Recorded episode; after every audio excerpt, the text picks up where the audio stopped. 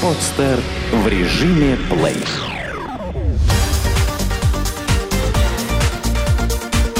Банк.ру. Информационный дайджест. Почему получить потребительский кредит станет сложнее и дороже? Центробанк всеми силами пытается предотвратить образование пузыря на рынке потребительского кредитования. В результате ужесточения политики Центробанка многие банки сократили прибыль или вовсе оказались в убытке. По словам специалистов, банкиры будут постепенно уходить из потребительского кредитования, а те, кто останутся, повысят ставки и ужесточат требования к заемщикам. По итогам первых 7 месяцев 2013 года чистая прибыль российских банков упала до 460 миллиардов рублей. Если рассматривать аналогичный период прошлого года, то чистая прибыль банков была на уровне 482 миллиардов рублей. Сегодня же многие банки оказались в убытке, что на фоне бума кредитования выглядит весьма странно. По словам экспертов, главной причиной падения доходов стала политика Центробанка, который стремится предотвратить образование на рынке кредитного пузыря. Чиновников сильно настораживает текущее положение дел, когда банки агрессивно раздают кредиты, а заемщики легкомысленно взваливают на себя дополнительные долги, не осознавая, как будут их возвращать. Одним из шагов Центробанка по снижению давления на рынке потребительского кредитования стало повышение требований к резервам. Так, с 1 марта 2013 года резервы по непросроченным потребзаймам выросли с 1 до 2%, по кредитам с просрочкой до месяца с 3 до 6%. По займам с просрочкой до года банки формируют резерв в 75%, свыше года – 100%. Эти меры, как отмечают специалисты, и привели к снижению доходов банкиров, делая для них сектор потребительского кредитования менее выгодным, чем раньше. Прежде всего, действия Центробанка направлены на сдерживание роста долговой нагрузки населения. Как следствие, банкам придется ужесточать требования к потенциальным заемщикам, а в случае выбора работы в высокорискованном клиентском сегменте повышать процентные ставки по кредитам, говорит в интервью банк.ру начальник управления по работе с сегментом розницы Абсолют банка. Эксперты уверены, что банкам не остается ничего другого, как отказываться от рискованного потреб кредитования в пользу автозаймов и ипотеки, которые обеспечены залогом. Также банкиры будут больше внимания уделять таким сегментам, как кредиты малому бизнесу, инвестиционный банкинг. А тем временем Центробанк продолжает свою деятельность по спасению граждан от кредитной петли. В качестве одной из мер рассматривается возможность по ограничению долговой нагрузки на граждан. Так, если выплаты по кредитам превысят определенный процент от дохода заемщика, то он не сможет оформить новый кредит. Сколько кредитов на руках у граждан? Уровень кредитной нагрузки на граждан приближается к весьма тревожной черте – причем в наиболее опасном положении находятся около трети заемщиков, которые, уже имея на руках невыплаченный кредит, взваливают на себя новые долги. По словам замдиректора Тольяттинского регионального центра банка «Глобекс» Александра Чигбинцева, более трети клиентов, которые сегодня обращаются в банк с заявками на кредит, уже имеют хотя бы один достаточно крупный непогашенный кредит в другом банке.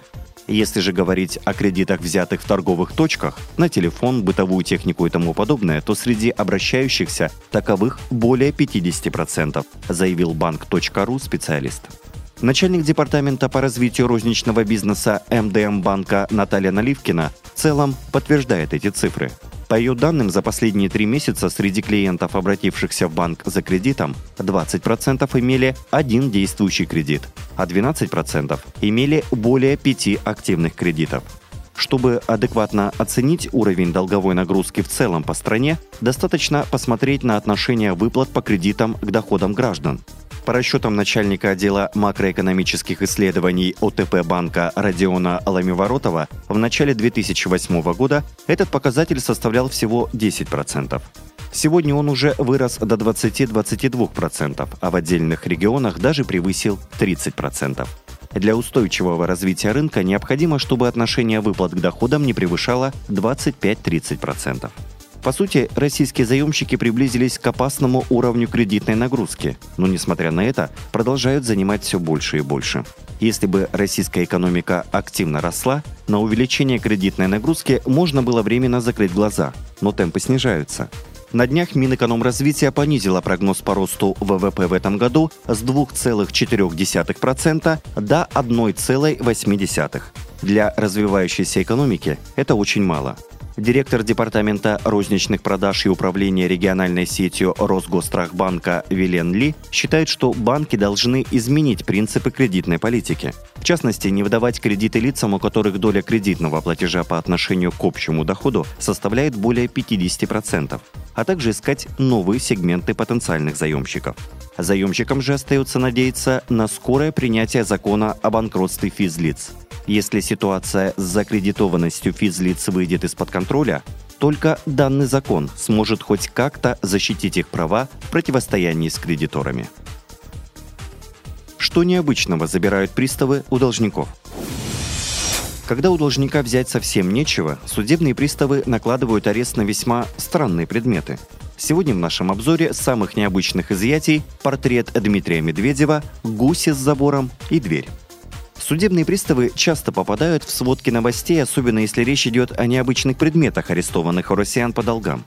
Недавно в Кирове судебные приставы посетили квартиру предпринимателя, который задолжал своим клиентам около 300 тысяч рублей. Как это обычно бывает, находчивый должник заранее позаботился о своем имуществе и наиболее ценные вещи из своего жилья вывез – Видимо, чтобы не возвращаться с пустыми руками, приставы решили арестовать наручные часы с руки должника и портрет Дмитрия Медведева со стены квартиры. При этом, как признаются приставы, данного имущества явно не хватит для покрытия всей суммы задолженности. Житель Челябинской области накопил по различным штрафам долга на 100 тысяч рублей.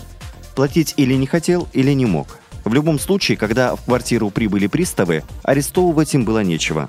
Тогда они решили изъять дверь. Должник был сварщиком и сам изготовил ее, чтобы поставить взамен старой, но осуществить задуманное не успел.